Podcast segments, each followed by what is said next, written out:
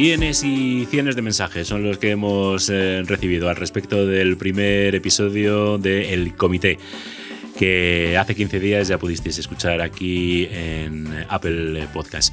Y bueno, nos contáis un poco de todo. A los que nos criticáis, pues obviamente ya os tenemos puesto una cruz y no pensamos volver a dirigiros la palabra.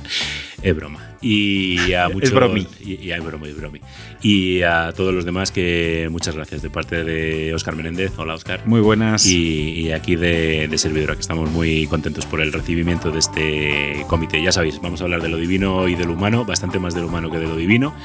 Divulgación, eh, ciencia de estar por casa, cosas que nos han llamado la atención, que nos interesan y bueno, seguro que muchas morcillas y derivadas porque como nos hemos propuesto estar en conversación distendida y amable y de buen rollo, pues todo aquello que quiera contar Oscar o todo aquello que se me pase a mí por el magín acabará irremediablemente registrado eh, en este caso en audio.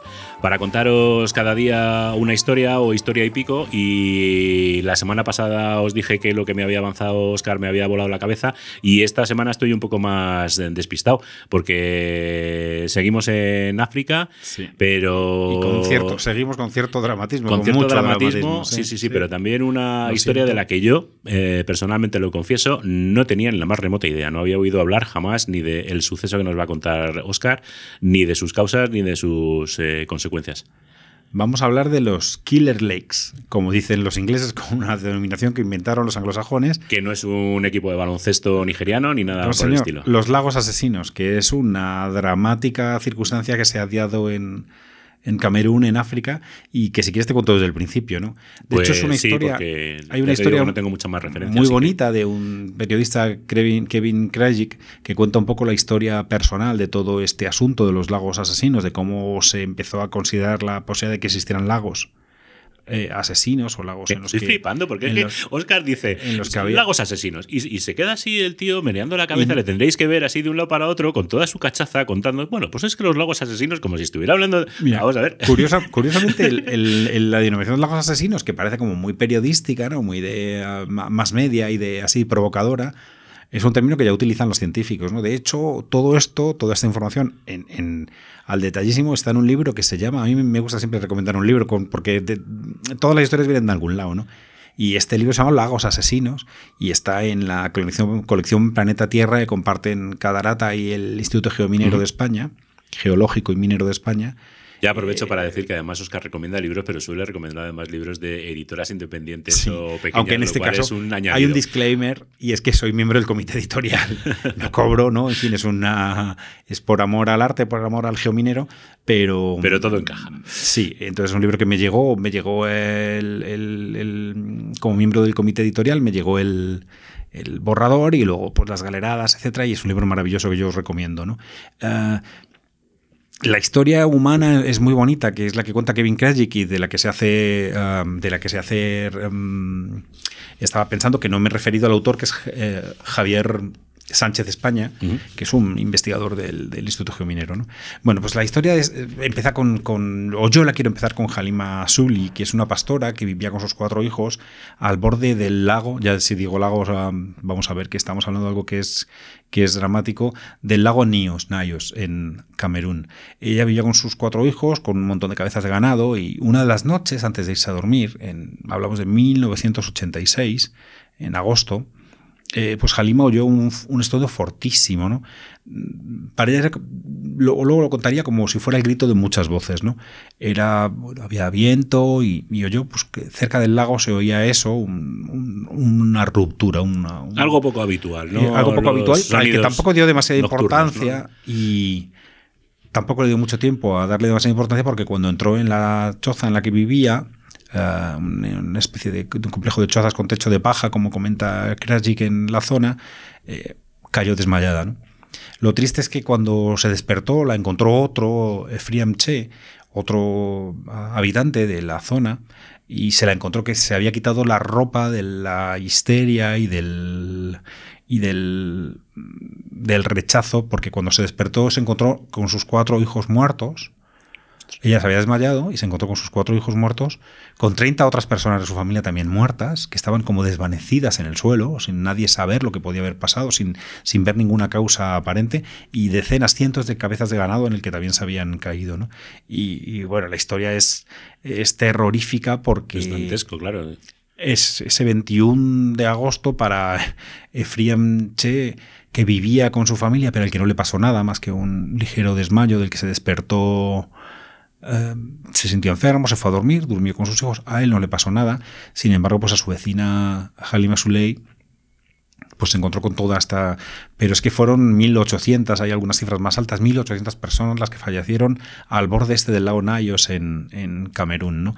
En esa noche, en ese momento. Mira, lo que cuentan es que era tan raro todo, ellos creían que era el fin del mundo. Eh, cuentan que era tan raro todo. Es que es el fin del mundo, por lo menos del mundo que bueno, conoces, claro. Sí, desde luego, imagínate con la familia, etcétera, ¿no? Pero ellos pensaban que era el mundo, el fin del mundo no solo de su familia o de su comunidad, que lo fue, sino de, de la humanidad en general, ¿no?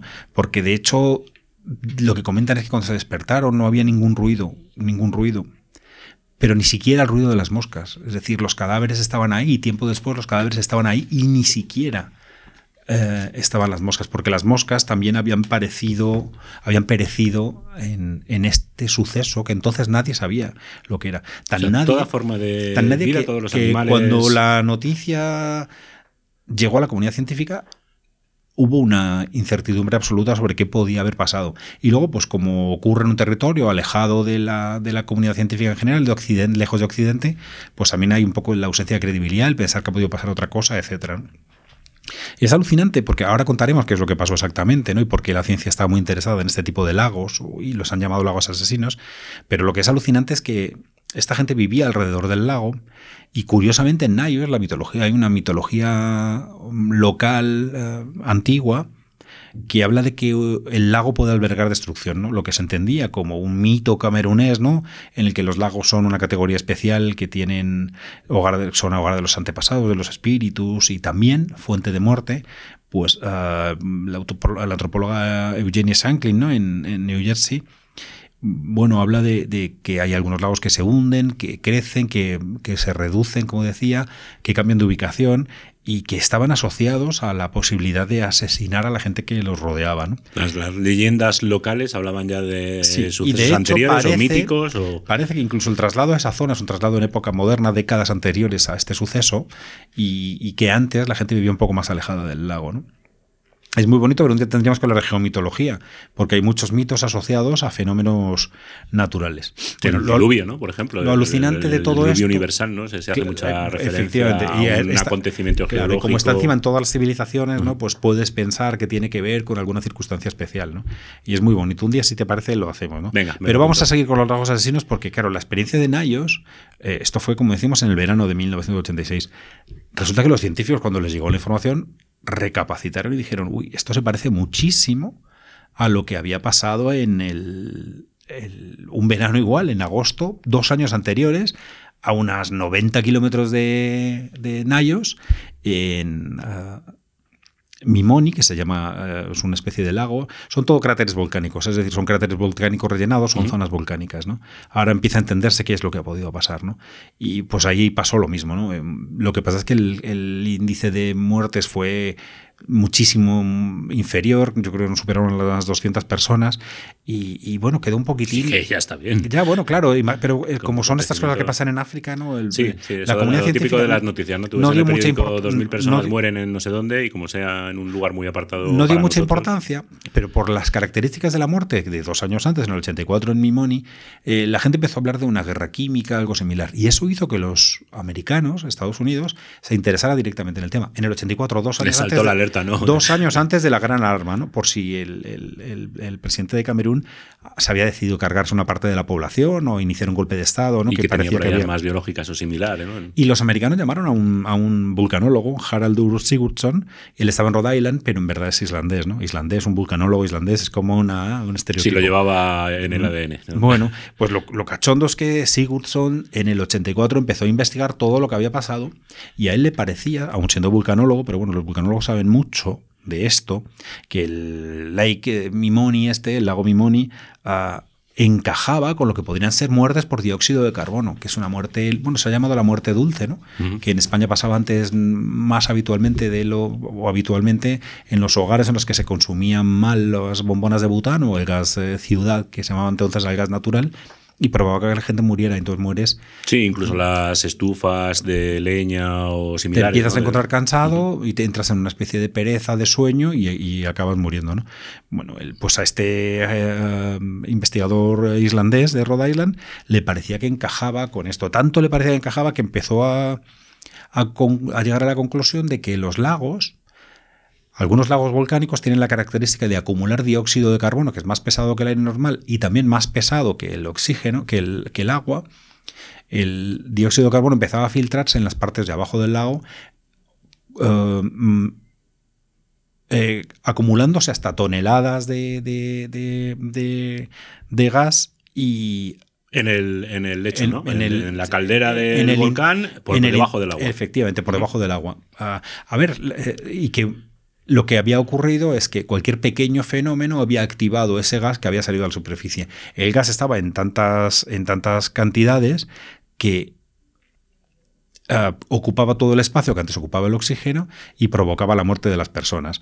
Eh, no hace falta tampoco mucho dióxido de carbono para matar, porque con un 30% ya de, porcentaje en el aire de dióxido de carbono, eh, mm, tú dejas de respirar. No sientes, bueno, jadeas, sientes que respiras un poco mal, pero enseguida te desmayas y... Sí, pues lo que comentabas antes de la muerte dulce, que es lo que pasaba con la mala combustión y posteriormente de, caes, y, posteriormente caes muerto. Incluso dormido ni siquiera llegabas a Y eso coincidiría con algunos de los ejemplos que de los ejemplos de los de las de los casos que, ocurrieron. Eh, yo creo que en Nayos no están documentados, pero sí en el en el en el en el otro lago, en el Mimoni, eh, de personas que no habían muerto porque estaban subidas a los camiones. Entonces estaban en la parte de arriba de un camión y a ellos no les había pasado nada, mientras que el resto de las personas con las que iban, porque el, espectáculo cuando la, gente visitaba estos sitios era porque la gente estaba montado en la propia bicicleta, que se había caído con la bicicleta o con la motocicleta, y conduciendo el propio camión. O sea, de manera prácticamente instantánea, una especie de, Pompeya. Eh, eh, inmediatamente, pero, inmediatamente. basada en... bueno, pues las conclusiones de este científico islandés es que se mantiene ahí alguna condición, rompe su estabilidad y provoca que el, que el, dióxido de carbono salga en tantas cantidades como decíamos, que ocupa una gran parte del oxígeno del aire, del, del perdón, de la, del, sí, del oxígeno del resto de componentes del, de la atmósfera. Como pesa más que el oxígeno, acaba en la parte baja en la parte baja del, muy cercana a la superficie y la gente, sobre todo los que están tumbados, empiezan primero a perecer ellos y luego van pereciendo los La saldría del lago sería una especie de, salir? capa de cómo salir? metro y pico, dos metros o lo que sea, y alrededor, en la zona más cercana al lago, ¿no? Eso es. La, pregunta es cómo hace, qué es lo que hace que ese dióxido de carbono salga, ¿no? Y eh, eh, Claro. Bueno, eh, salga y además que salga a esa en tantas, en tantas cantidades. la, verdad es que te, planteas que puede ser difícil, pero su, explicación era muy sencilla. vale cualquier movimiento tectónico, incluso cualquier desprendimiento de roca provocado por, por características de terreno, incluso por un pequeño movimiento sísmico que provocaría. Es muy fácil de, Es como si tú coges un vaso de cerveza lleno hasta el borde con una espuma y le empiezas a dar golpes con el culo contra la mesa acaba saliendo el, dióxido de carbono, en este caso arrastrando un poco de cerveza, y por eso sale la espuma. Y si le das muchos golpes, te acabas quedando con una cerveza, una Coca-Cola, una gaseosa, sin gas. El fallo es que ese gas es, bueno, el fallo, la ventaja es que ese gas es tan poco que no te produce ningún efecto a ti. Pero si ese gas se concentra en tantas cantidades, lo que hace es matar a la gente del entorno. Bueno, de hecho, en una botella de gaseosa o de cualquier refresco, cuando lo abres, supongo que por la diferencia. Rompes la estabilidad. Exactamente, la de una gaseosa, ¿no? Porque es lo que más eh, agua carbonatada tiene, y, y inmediatamente ves que se te empiezan aquí a acumular las burbujas en el cuello y si la abres muy deprisa incluso se te porque arrastran el agua en su paso. pero incluso sin arrastrar lo que tú si tú mueves una gaseosa la abres la mueves la abres al final te encuentras con que la gaseosa no tiene dióxido de carbono que es el mismo componente que ha matado a estas personas bueno pues había su, lo, peor de todo esto es que Sigurdsson eh, ofreció esta, esta idea la trabajó y presentó un paper eh, a Science en 1986 que fue rechazado porque les pareció una teoría muy inverosímil ¿eh? a Science y a sus eh, a los peer reviewers este, ¿no? a la gente de su a científicos que eh, analizaron el artículo de, de Sigurdsson y que rechazaron la pregunta. ¿Y no había teorías alternativas? Fue en 1986, unos meses antes de Nayos. Si la teoría de Sigurdsson se hubiera llevado a la práctica, a lo mejor se podría haber llegado a hacer algo o se podría haber frenado esta posibilidad. ¿Cuál es?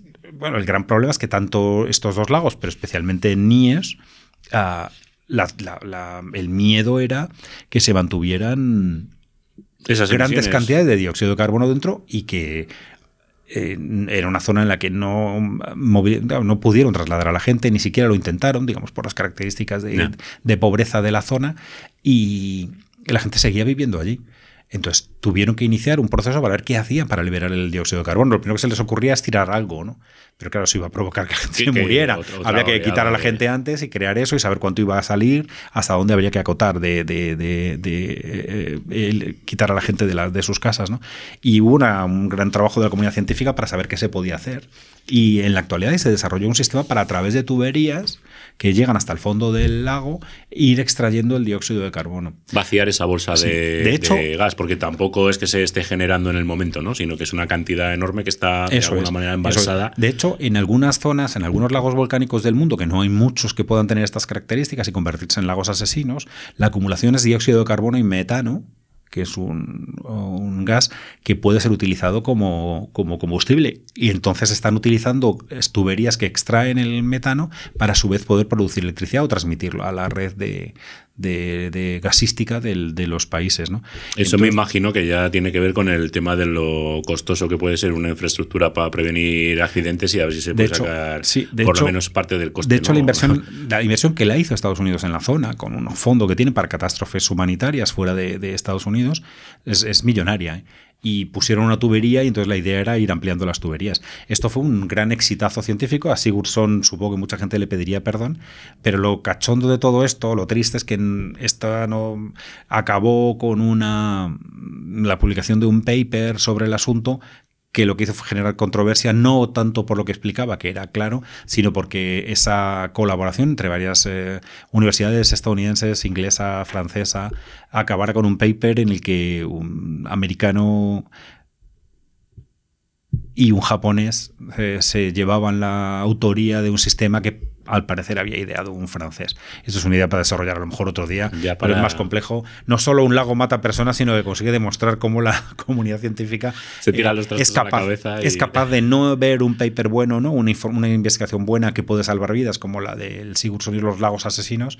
No solo eso, sino que es incapaz luego de ponerse de acuerdo para publicar juntos un artículo cuando se han puesto de acuerdo para sacar dióxido de carbono de un lago. ¿no? Porque la solución bruta de llevar ahí un bolquete de mentos y que aquello funcione como la botella de Sería algo parecido, tirar algo, ¿no? Tirar algo, bueno, estaría bien hacer el pequeño, los meneitos que tú haces para quitar un poquito de gas de la... De la de la, pero la estabilidad y romper la estabilidad del dióxido de carbono, que es lo que haces cuando lo meneas, eh, cuando pone en riesgo la vida de las personas. bueno peligroso y complicado. Me llama la atención mucho cuando has estado hablando de, eso, cómo, cómo, investigaron y cómo empezaron a, pensar cuál podía ser eh, la clave o el, o el origen del suceso este que había provocado esa cantidad de, muertos. Y me estaba recordando también a nuestro común amigo Huicho, que dice siempre que la Mucho de ciencia, exactamente que la ciencia nunca se hace sola y, que siempre tiene que haber alguien que esté investigando, ¿no? Como este vulcanólogo islandés o como cualquier otro. Me he acordado de un personaje que se puso también como tarea descubrir el efecto de otros agentes también potencialmente tóxicos, como el dióxido de carbono, pero en, esta ocasión en un ambiente mucho más cotidiano para, para nosotros que en un lago en, en, África, en Camerún, con los alimentos procesados, lo que comemos prácticamente cada, cada día. El doctor Harvey Washington Wiley se llamaba, que a principios del siglo XX, en 1901, pues eh, inició una cruzada por la que intentaba conseguir lo que se denominó en aquella época la comida pura o la, o la comida limpia la comida ¿De qué sana. estamos hablando? 1901. Eh, pensamos que esto es moderno, ¿no? Sí, sí, sí. hombre, relativamente, Un siglo y 20 años, nada más. Sí, sí, sí. Pues ahí es. Bueno, quiero decir, siempre ha habido gente que ha estado más o menos preocupada por este tipo de cosas, pero digamos que él se puso como objetivo trabajando en el Departamento de Agricultura de, Estados Unidos. Él era químico y era eh, también doctor en, medicina, reclamando que, existiera una regulación eh, federal sobre este asunto, sobre los conservantes, aditivos, colorantes y productos que se utilizaban en el proceso, en el procesamiento de, los alimentos que, luego llevaban a los, a los mercados. Regulaciones existían, eh, estatales o locales, pero que no tenían un ámbito federal, no, no, tenían validez, digamos, en todos los Estados Unidos y en su ámbito más eh, restringido, pues también se cumplía relativamente, o, bien porque no había demasiado interés o celo por parte de las autoridades, o bien porque los lobbies de, eh, alimentarios de la época, que ya empezaban a tener un tamaño interesante. ¿Cuál era la chicha de su política, de su...? lo que él quería era una, una ley que regulara qué tipo de aditivos se podían eh, añadir a los alimentos eh, frescos o en la elaboración de los alimentos procesados y mucho más importante, qué cantidades. Porque digamos que aditivos se han utilizado siempre, de toda la vida de la historia de la humanidad, para conservar o para mantener la frescura o para darle determinadas características a un producto.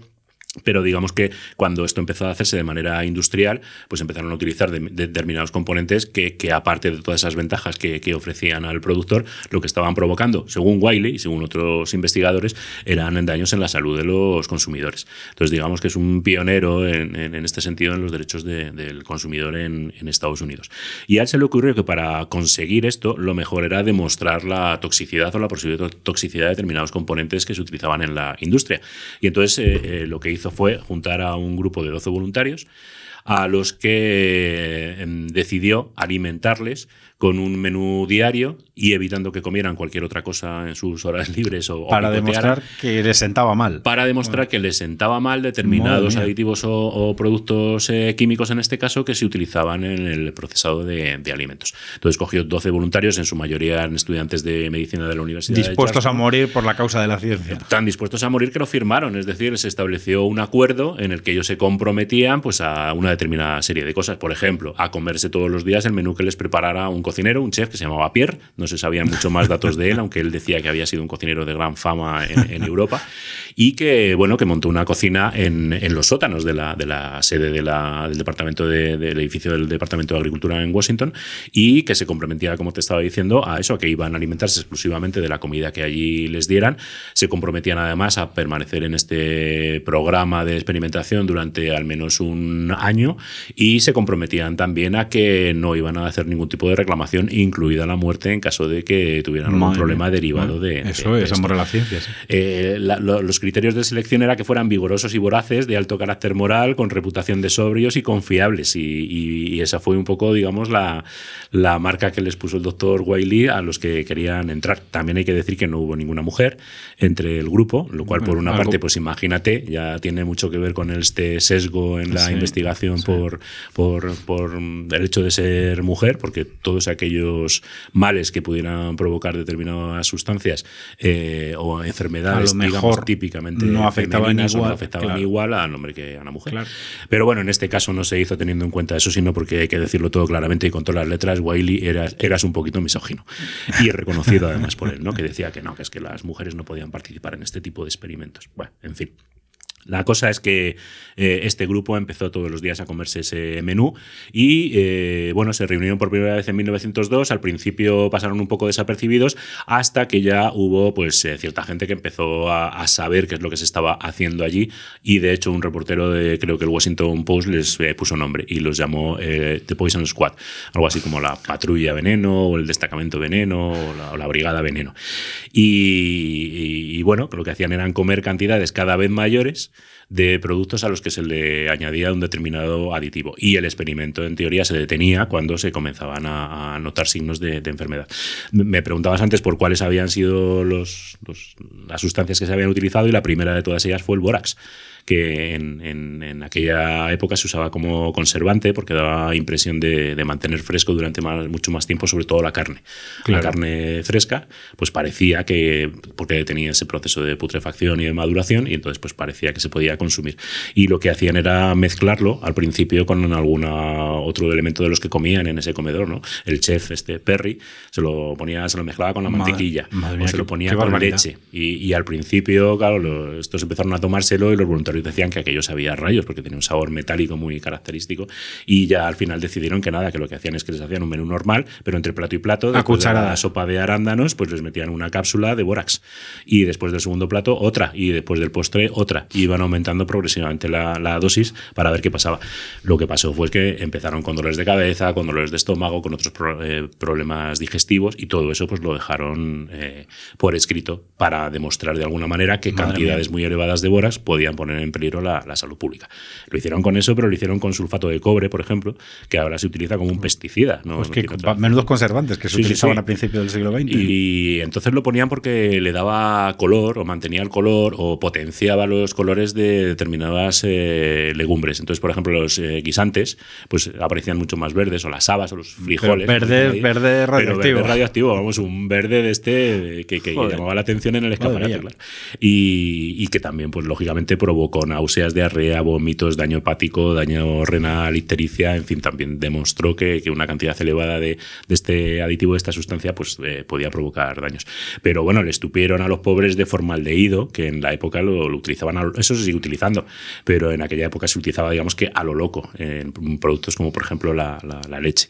Y siguieron con otros como el ácido salicílico, el ácido benzoico, los bencenos, que también lo seguimos utilizando, pero de una forma mía, controlada. Claro. Entonces, que no había nadie que, claro. que, preguntara qué cantidad. Pero si lo hacemos de forma controlada, gracias a estudios como gracias este, a este tipo de, de, de, iniciativas. Y otros que ya no utilizamos, pero que en aquella época también se utilizaban, y cuando te dé nombre lo vas a flipar. Estrignina, yeso. Lo normal. Lo normal.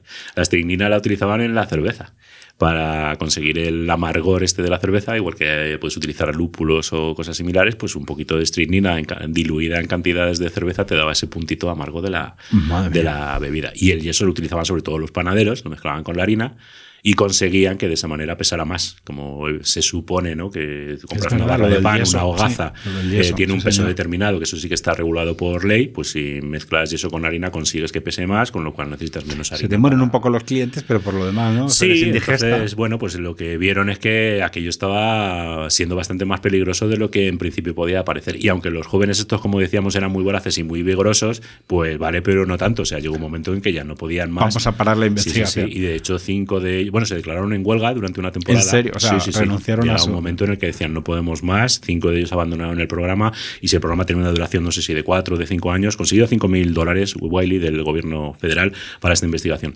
Y tenía, bueno, pues había echado sus cuentas de cuánto le iba a durar ese dinero y en principio el programa se, se cortó antes. Eran voluntarios, eh, no deberían haber cobrado por hacer esta tarea, aunque finalmente sí que se les daba una paga de, no sé si eran cinco dólares semanales, incluso al final de los experimentos el alojamiento y demás, pero bueno, digamos que, que en principio la, la, cosa era, era voluntaria.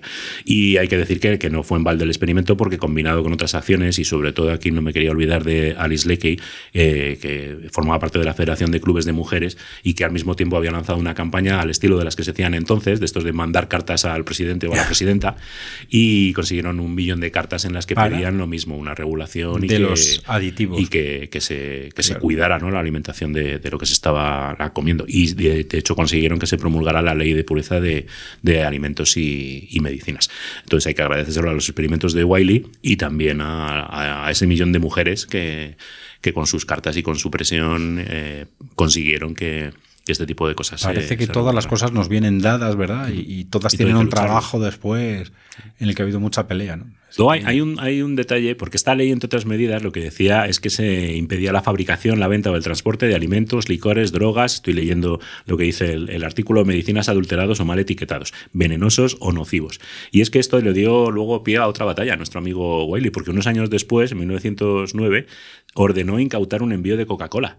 Que, bien hecho, no sé por qué, pero bien hecho. Pues un, pues eso, pues un transporte entre Atlanta, la ¿Por sede qué? y, ¿Tendría y algún Tennessee. motivo? Claro, pues en virtud de la ley. Eh, ya estaba la ley promulgada y dijo, ah, pues mira, pues esto se puede aplicar aquí. Y las acusaciones eran que el producto estaba adulterado porque contenía un ingrediente que se consideraba nocivo y, y al final es, es? es una droga, la cafeína. Entonces decía que eso era una droga y como tal pues tenía que ser Pero todavía lo lleva, o sea que no le funcionó mucho a. Sí, bueno, eh, tuvo que pasar por juicio la compañía para conseguirlo. Y la otra razón por la que les denunció o se incautó de, de, este cargamento era que la marca era engañosa, porque ya en esa época y desde hace unos años ya no contenía ninguna traza de, de, de cocaína, que en sus... Para beneficio momentos, de sus... sí, sí que lo tenía, pero... Creo que para beneficio de sus, de, sus consumidores. Usuarios. Sí. Y tampoco tenía ya prácticamente tenía trazas Ni de cola. de cola. No me digas. O sea, que ni cola ni coca, ¿no? Era, la, la fórmula debía ser muy parecida a la actual, que es agua carbonatada, eh, colorante, Con algunas conservantes, y, pero ya no tenía esos dos productos. Entonces decía que bueno que est- estaba haciendo trampas porque la marca anunciaba coca y cola y no tenía Ninguna de las cosas. Oye, de las dos cosas. Y fueron a juicio por ello. El primero lo ganó Coca-Cola. Y el juez desestimó el asunto, dijo que era una marca comercial, que no había problema y que la cafeína se podía utilizar. Pero en un recurso posterior del gobierno a- al Tribunal Supremo de Estados Unidos, sí que consiguieron que la cafeína se mantuviera, pero en dosis menores. O sea, es decir, que eso sí, Redujeron en la, las- en la, en la fórmula actual y en la de aquella época, pero debía ser aquello una especie de bebida energética de esta gente venden en las Claro, ventas ahora mismo, claro. ¿sabes? Pues ahora, Pues algo parecido. Tarde o temprano las bebidas energéticas verán Sí. reducir por ley su cafeína, ¿no? Porque Pues es una locura. Exactamente, pues esa cantidad de cafeína también consideró en este caso a través del juez que era muy elevada y la compañía se comprometió a, aparte de pagar las costas del juicio, a, de los juicios a, a San- recortar. esa- San Willy, esa el día del consumidor, ¿no? Sí, Willy, sí, así ¿no? que le, le tenemos que tener ahí como uno de los luchadores por los derechos de los consumidores. Bueno, una de cal y otra de arena, ¿no? Las muertes de, de Camerún y las supervivencias y salud de... Con solución, aunque con broncas entre ellos, pero solución de la comunidad científica para evitarlo en el futuro, ojalá, y con el trabajo de estos otros investigadores y de la sociedad civil, como tú decías, para, Claro. para conseguir derechos. Que lo mismo en factoriadepodcast.com eh, intentaremos dejaros algo más de documentación por si queréis curiosear y os apetece, el abundar en la vida de, de estas gentes y en el suceso, los sucesos de, de Camerún. Os recordamos que, por favor, por favor, por favor, por favor, que compartáis este episodio si os ha gustado en redes sociales, que nos podéis escuchar en 15 días aquí en Apple Podcast y que ha sido un placer eh, ampliar a todos vosotros y a todas vosotras este comité. Un placer absoluto. Nos vemos, Oscar. Nos vemos, Chao. Eugenio.